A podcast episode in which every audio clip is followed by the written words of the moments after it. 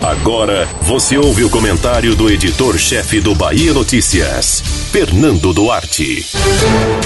Mesmo sendo uma personagem importante da cena política soteropolitana, a deputada estadual Olívia Santana, do PCdoB, precisará ter fôlego para se manter como uma candidata competitiva nas eleições de 2020.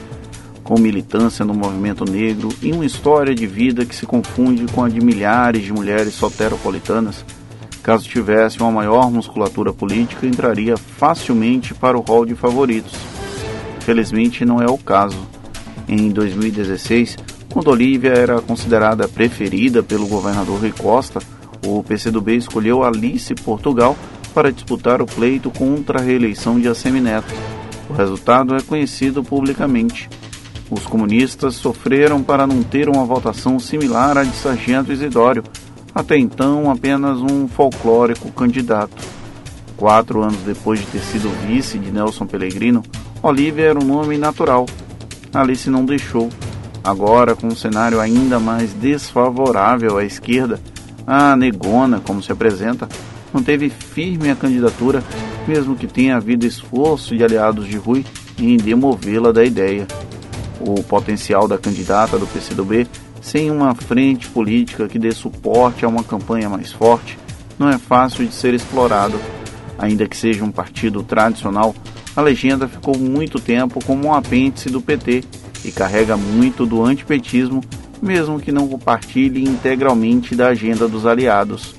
A associação aos progressistas, que traria a candidatura de Olívia para uma posição mais de centro, todavia, é mais favorável ao parceiro do que ao próprio PCdoB. O antigo PP demarca bem o território ao se distanciar do PSD e do PT em Salvador com quem mede forças no plano estadual, mas não parece embarcar de corpo e alma na campanha de Olívia. A prova disso é a escolha do desconhecido Joca, sem qualquer tradição nas urnas, para representar a sigla na chapa. Nilton seria mais representativo do apoio do que o correligionário, pois ao menos detém o status de deputado estadual. Ainda assim, Olívia não pode ser considerada uma candidatura menor na disputa. Nas pesquisas divulgadas até então, ela aparece como uma opção mais frequente do que o nome apresentado por Rui na disputa, a petista Major Denise.